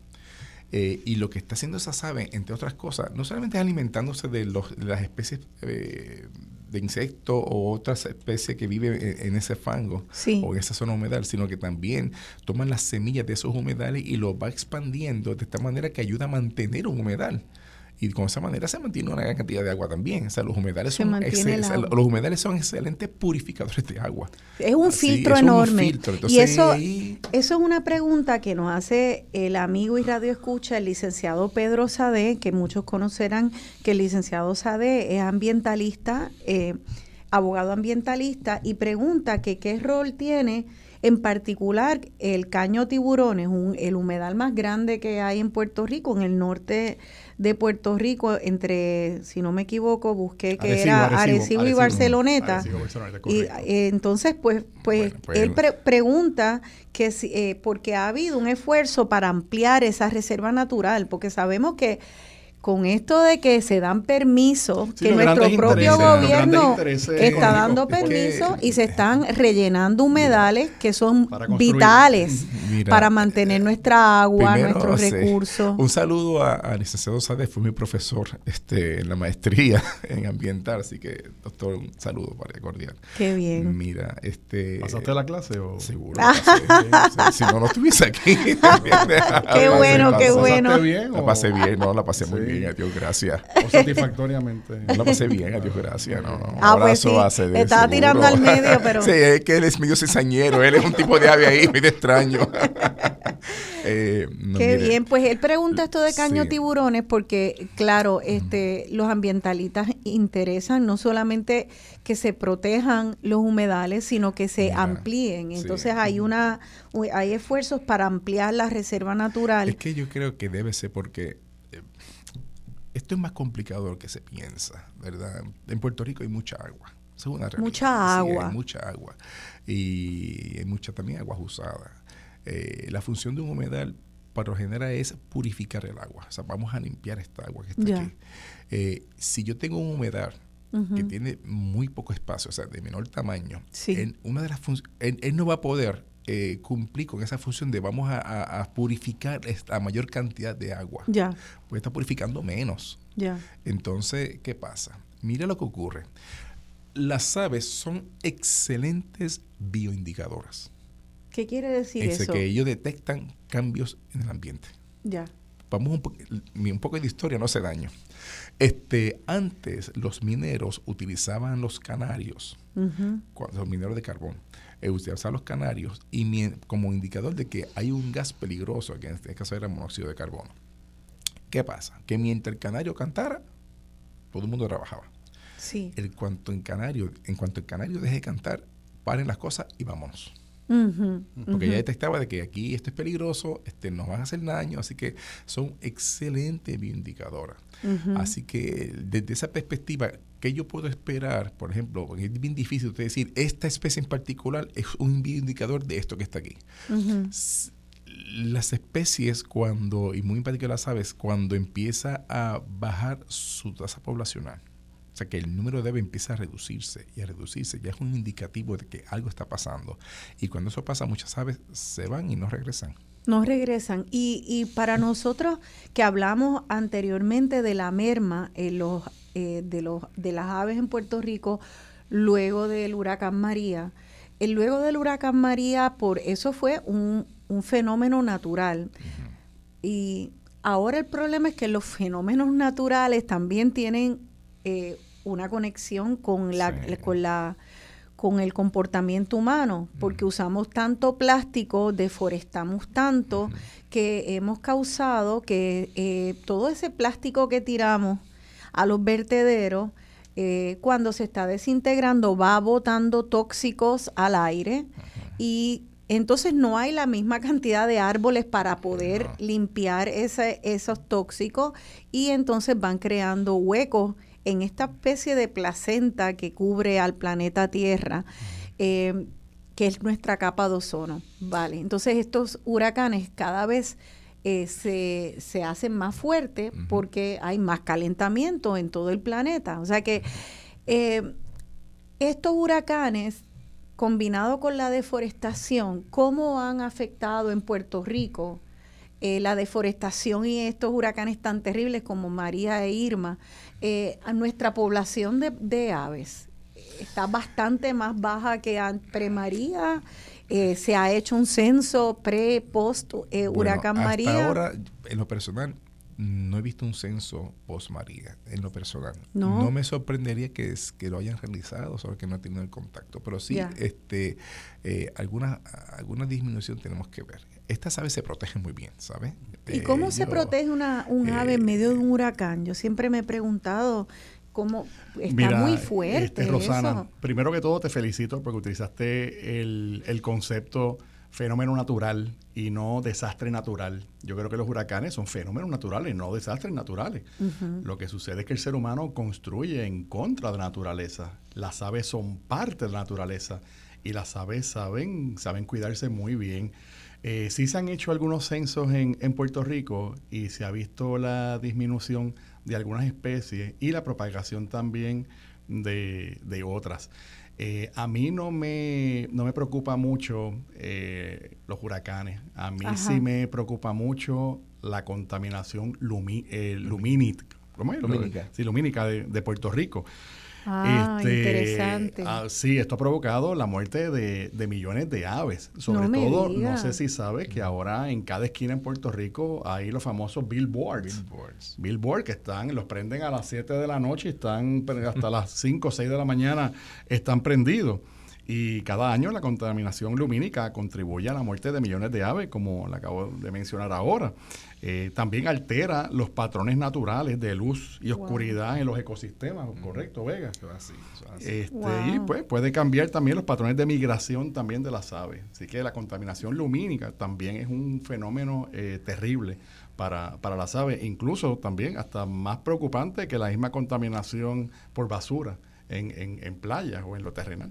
No me diga. O sea que, eh, que la contaminación, las amenazas son contaminación lumínica, que quiere decir eh, demasiada, luz prendida de noche cuando hay mucha naturaleza que depende de, la, oscuridad. Entonces queremos desde las tortugas, las aves, eh, hay plantas, eh, muchas, muchas especies que necesitan oscuridad y estamos cada vez haciendo, además que para mí eso es una, una charrería, eso, esos billboards, eh, perdón la palabra, pero no encuentro una palabra, pero es algo como, como eh, vulgar que daña mucho eh, eh, también la estética de nuestro paisaje tan bello. Así que por un lado dañamos nuestra estética, nuestro paisaje para nosotros, para los turistas, pero le hacemos daño. También está la contaminación de los carros, de los aires acondicionados eternamente prendidos, del plástico, la deforestación. Eh, y, el calentamiento global. Eh, entonces, pregunta una radio escucha, tengo ya, tengo muchas preguntas y el segmento se nos está acabando, pero podemos seguirlo en la, próxima.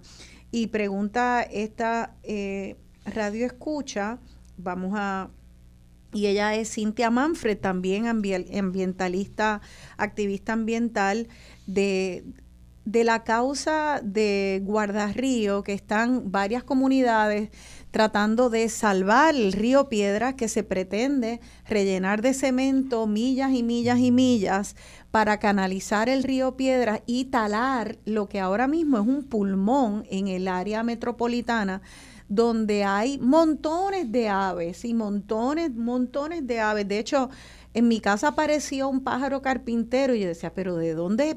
O lo que yo creía que era un pájaro carpintero que luego nunca lo volví a ver y es que viven muchas de esas aves de manera segura, sin contaminación lumínica, en estos espacios urbanos que son como un bosque. Y entonces ella, ella quiere que ustedes comenten eh, sobre estos corredores que conectan eh, las áreas, el mar, los ríos, áreas y conectan áreas de monte con mar, con distintas, distintas zonas y la importancia de esos corredores ecológicos para mantener nuestra salud ambiental y la salud de las aves. Para, no sé si dará tiempo, no sé. Pues por lo menos brevemente en este eh, segmento y continuamos en el próximo. Primero vamos, vamos a definir lo que es realmente ambiente. Yo voy a hacer, con el mayor de los respetos, le voy a hacer una pregunta. ¿Le parece? Dígame qué es ambiente. Ambiente, yo pensaría que es este, una conexión de, de, muchos elementos. Eh, aire, aire lluvia, vegetación, animales. Y entonces, ¿qué es medio ambiente? Medio ambiente. ah, bueno, entonces hay una distinción entre una palabra y la otra. Ahí empezamos el asunto. Ya, ya. Porque por lo general, perdón, todos los individuos eh, y no solamente, no solamente aquí en Puerto Rico, en todas partes del mundo, piensa que ambiente y medio ambiente es la misma cosa. De salida no es así. Ambiente se define como todos los factores físicos, químicos y biológicos que actúan sobre una especie. Eso es ambiente.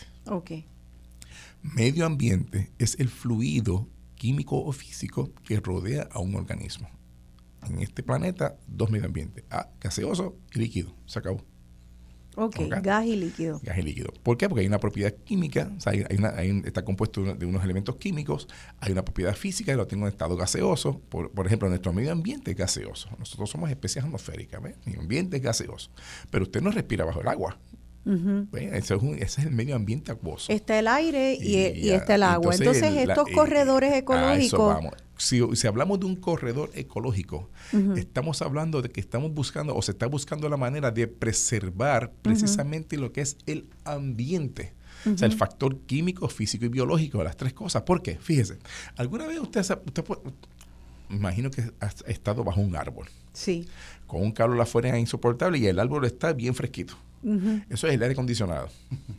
Vamos a verlo ahí, seguimos entonces la... Ese es el aire. Bueno, nos tenemos que ir a la pausa, pero ahí está ilustrado, estamos empezando a ilustrar eh, el, el, efecto que tiene. Yo tengo unos árboles enormes frente a mi casa y tengo varias vecinas que vienen y me dicen, mira, cada vez que paseamos por la calle que ha sido muy deforestada o tiene arbolitos que lo están talando, podando como si fueran eh, más bien arbustos. Pues cuando llegan ahí, dicen, nos, nos paramos ahí abajo, descansamos un rato, escuchamos el trino de los árboles y ahí pues como que rellenamos el tanque para poder seguir caminando. Debería Así ser el que- examen final de los estudiantes, sembrar un árbol. ¿Verdad Se supone que que, todo sí? ser humano tiene que sembrar un árbol. Así que vamos a seguir entendiendo cómo nos afecta, cómo nos afecta y por qué es importante protegerlo para nuestras aves y para nosotros mismos. Eh, es que estamos todos conectados. Así que eh, quédense con nosotros, terminamos el tema de las aves en, en el próximo segmento y seguimos atendiendo sus preguntas.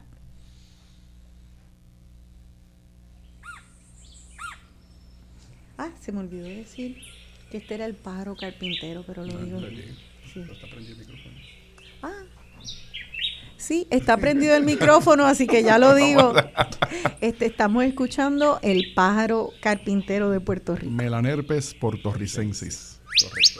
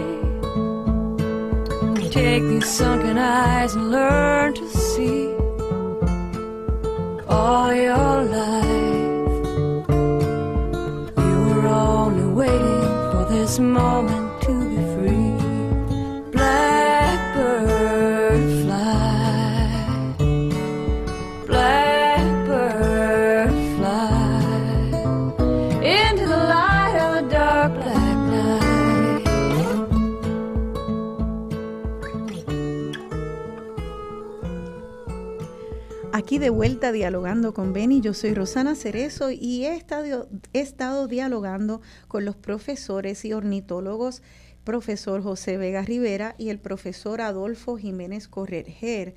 Eh, el segmento anterior terminamos con una grabación de un pájaro carpintero, se oía el, el, el tamborilero, tamborileo, eh, que es ese picoteo del, ah, del pájaro carpintero sobre el tronco.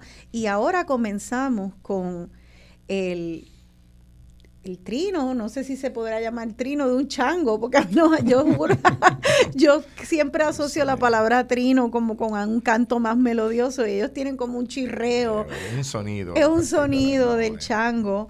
Este, y la canción tan hermosa que de, de Paul McCartney de los Beatles, Blackbird, en, en voz de Sarah McLa- McLachlan. No, ese es un nombre que siempre se me hace difícil pronunciar. Eh, es cierto que los changos son las aves eh, más numerosas que hay en Puerto Rico. Leí en algún momento eso. Pues bien interesante. El chango, como se le conoce popularmente, eh, realmente es el Mozambique. Y su nombre científico es Quiscalus niger. Y es el más conocido por todos los puertorriqueños, esa ave. Este, Sí. De hecho, su dieta es nuestra dieta. No me Come lo mismo que nosotros, sí, sí, sí. ¿Cómo así? Y son aves muy inteligentes también y nos Sí. conocen, nos reconocen donde quiera que, que Sí. estemos. Eh, de hecho, han aprendido a romper bolsas, bolsa de basura, paquete y envases de comida. Hablando Este, de, de adaptaciones de evolución, ese es un ave sí, que sí. ha evolucionado muy bien. Incluso también se les ha observado tomar la comida seca de perro y colocarlas en agua para ablandarla y luego Yo- poder comérsela. Lo- yo lo he en casa de mis padres, eso Sí. ocurre cada rato, se van de viaje, yo tengo que ir allá a darle comida. Ellos Entonces, ablandan, a- Comida de ablandan perro y comida de gato sea duro, sí. también son territoriales y como aspecto negativo, y lo siento mucho, son Sí. oportunistas, como algunas de las personas también Ajá. que nos rodean, son aves oportunistas también. ¿verdad? oportunista. Sí, es correcto. Qué interesante. Sí. Y la palabra chango, tengo entendido que tiene una, unas raíces africanas también. Este, así que muy interesante cómo eh, cada ave tiene, trae un poco de historia Claro. y de las raíces. Y eh, ya este segmento pues es más breve, así que quisiera de manera puntual terminar algunos temas y se nos quedan muchísimos Sí. en el tintero, pero eh, quedamos en, en terminar eh, por lo menos de manera puntual este esta de contestar la pregunta de la amiga Cintia Manfred sobre cómo ayuda ayudan estos corredores ecológicos, las reservas, los bosques que tenemos eh, urbanos y todo, cómo ayudan a las aves. ¿Por qué es importante eh, tener árboles, no seguir talando, no seguir rellenando de cemento nuestras áreas Pues, verdes? Siguiendo con el ejemplo que estaba anterior, cuando usted va bajo un árbol, que usted siente ese fresquito, Sí. realmente es eh, el oxígeno que el árbol está generando o sea, Sí. en ese momento. Eso es un aire acondicionado. Había dicho al principio que ambientes son todos factores químicos, físicos y biológicos que Sí. actúan sobre un individuo.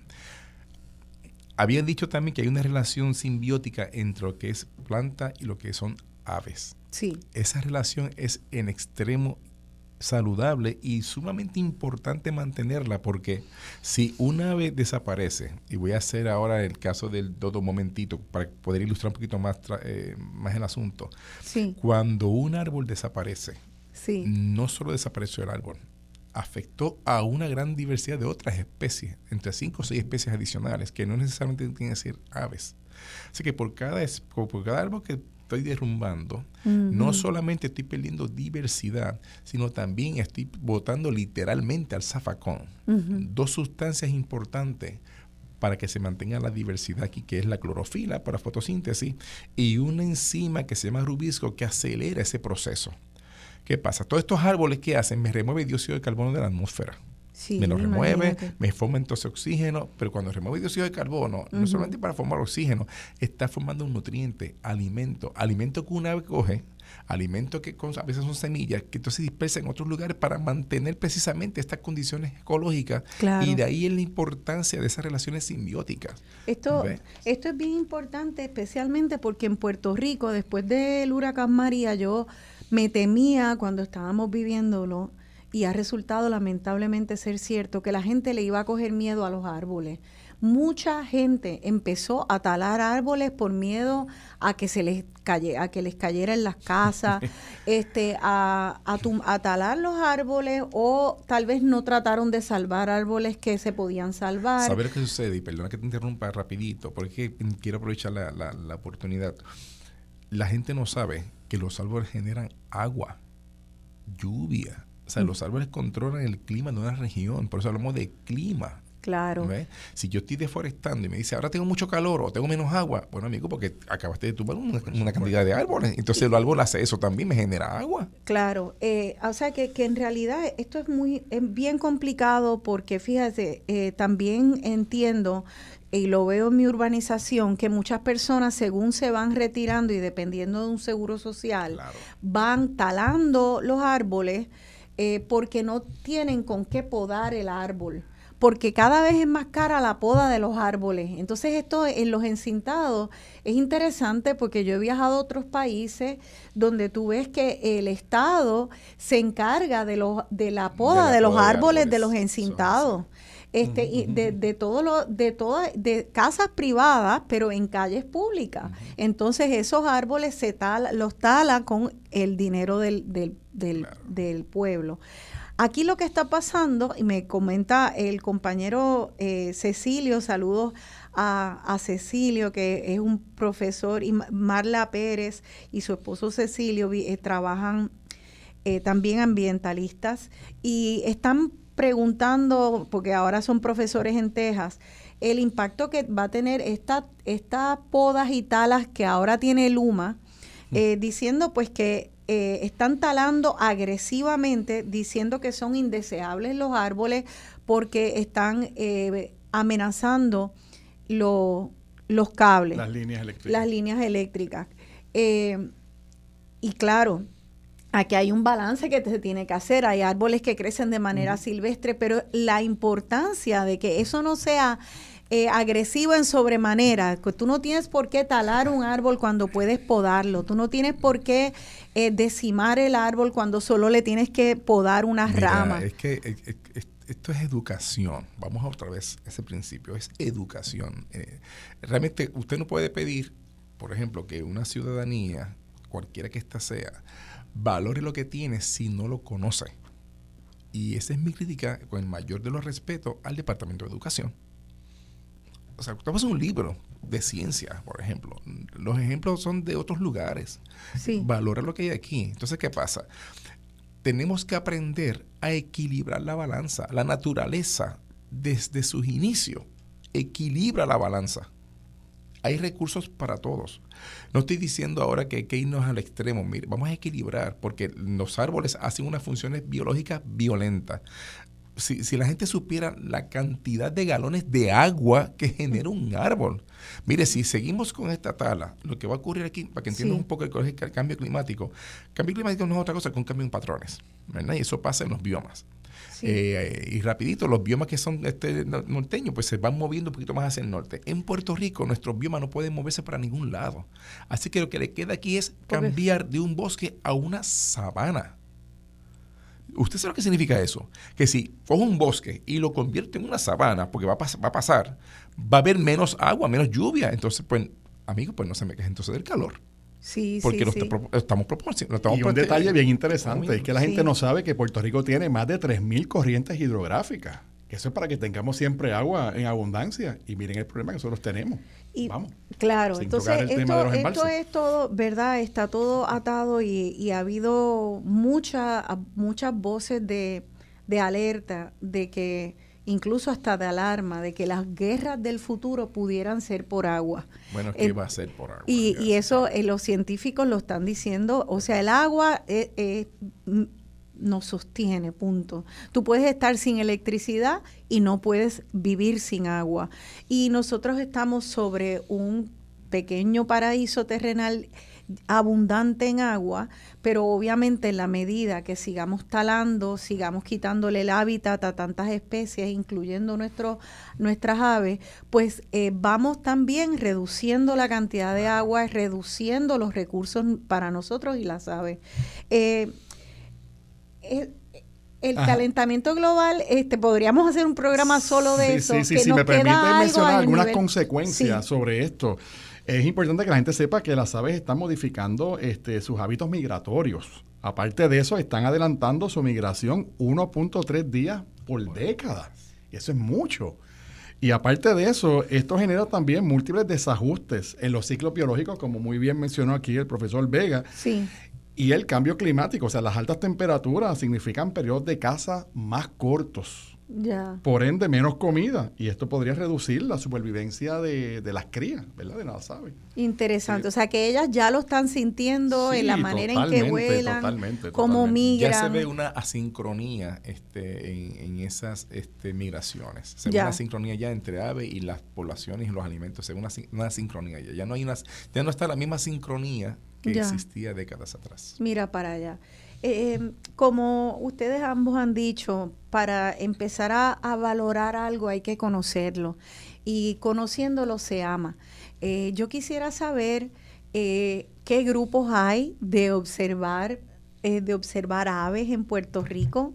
Si hay, creo que se llama de pajarear, que eso está chévere, el pajareo. Eh, porque me parece a mí páginas eh, de internet donde podamos acercarnos y aprender más. Si nos pueden decir de eso, porque creo que la gente que ya nos ha escuchado hasta ahora eh, se han quedado con nosotros por interés. Quieren, si quieren escuchar y aprender más, se pueden envolver en estos grupos, pueden entrar a las páginas y así nos podemos poco a poco, por amor, convertir en en activistas del ambiente, porque nos va a interesar entonces que el árbol permanezca, el agua, el alimento, nuestras aves, porque vamos aprendiendo, nos enamoramos de ella y como hizo el papá de José, cuando vemos que no tiene, le falta algo y podemos dárselo, si le, le falta comida o le falta agua, vamos a darle. Pues mira, Rosana, y muy interesante lo que acabas de comentar ahora. Yo dirijo la página por internet de Pabellón Puertorriqueño de las Aves.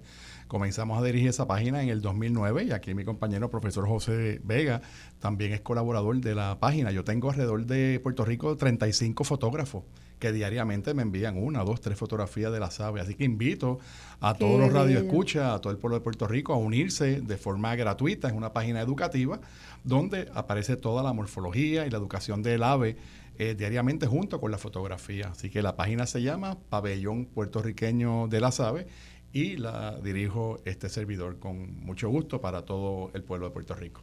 Qué fantástico. Y así fue que yo eh, pude ponerme en contacto con ustedes a través de esa página, yo buscando información sobre las aves. Ahí pues van a poder ver todos los días una foto de, una, de un ave distinta que habita nuestra isla, eh, sus hábitos, eh, información. Y es, es hermoso porque entonces uno va uno va buscándolo, uno va buscándolo en, en, el, en el ambiente. Algo más, porque estábamos hablando antes del carpintero, eh, tenemos unos minutos y quisiera hablar tal vez de algunas aves eh, interesantes en Puerto Rico. Bueno, el pájaro carpintero se quería, se sugirió como ave nacional a principios del siglo XXI. De hecho, en el 2004 se le colocó a la ex gobernadora Sila María Calderón una propuesta para que firmara y nombrará al pájaro carpintero como ave nacional. Esa propuesta nunca se firmó y es un ave hermosa. Este, de hecho, el rojo y blanco de sus colores este, lo encontramos en nuestra en nuestro escudo y en nuestra bandera. El carpintero. El pájaro carpintero, sí. El color negro de su cabeza y de la espalda eh, nos recuerda a la herencia africana también y por eso fue uno de los propósitos, ¿verdad? Es de gran utilidad para la agricultura pues por la gran cantidad de insectos dañinos que come, es bullicioso como las familias puertorriqueñas. Que también fue una de las características por las cuales se quiso nombrar al pájaro. Y también ha servido, para terminar, ha servido de inspiración a poetas, cantautores, artesanos, talladores, como Juan Antonio Correger, Tony Croato, Elpidio Collazo, Ángel Rosario, La Muda de, Ceiba y muchos otros más. Así que el pájaro carpintero también era otra opción que teníamos. Tenemos tres, la cotorra puertorriqueña, el carpintero de Puerto Rico y el San Pedrito. Creo que el pueblo se está inclinando un poquito más hacia el San Pedrito. Y yo quisiera ah, finalizar rapidito, que es que San Pedrito, yo voto por él. Yo lo defiendo.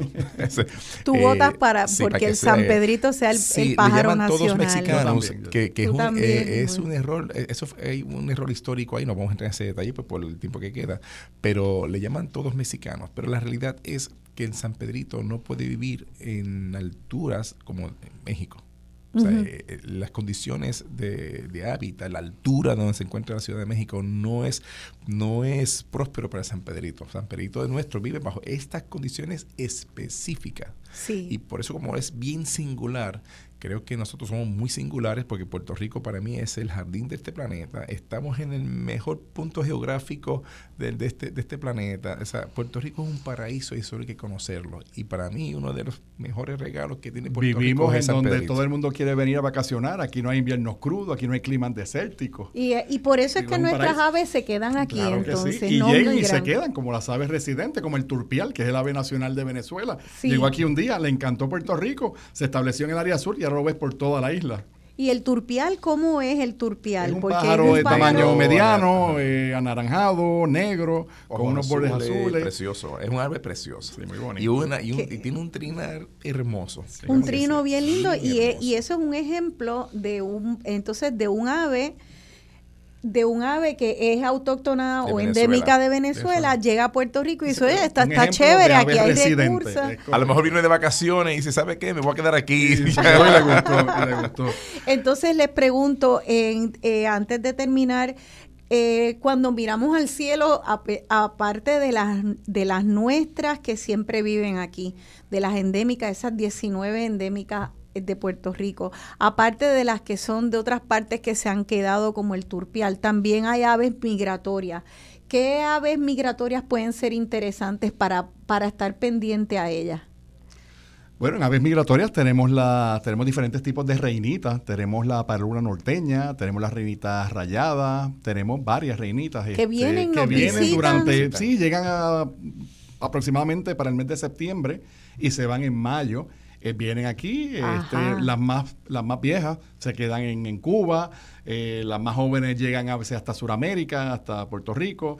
Todo depende de la edad que ellos tienen, pero todas se levantan al mismo Ah. Y tiempo, a la misma época, tanto en otoño y en primavera, y regresan a su Y es un espectáculo. Sí, y se puede, entonces las que llegan a Puerto Rico es que tienen suficiente fuerza Son como las más para jóvenes. Las más volar jóvenes, más lejos. Las más viejitas se van se quedando en las Antillas, en eh, Antillas. ¿De dónde vienen entonces? La mayoría viene de los Estados Estados Unidos, y de Norteamérica y de Canadá Y también. ese espectáculo de esas reinitas que vienen migrando, ¿dónde en Puerto Rico se puede ver? Eh, hay- hay- No, por No, donde quiera, donde en donde quiera. quiera. desde- pero se ven como en bandadas, eh, se ven Cuando salen del lugar, cuando salen de su lugar de origen, salen todo el grupo, ahí está el espectáculo. Entonces empiezan Oh, allá a ya. volar y migrar.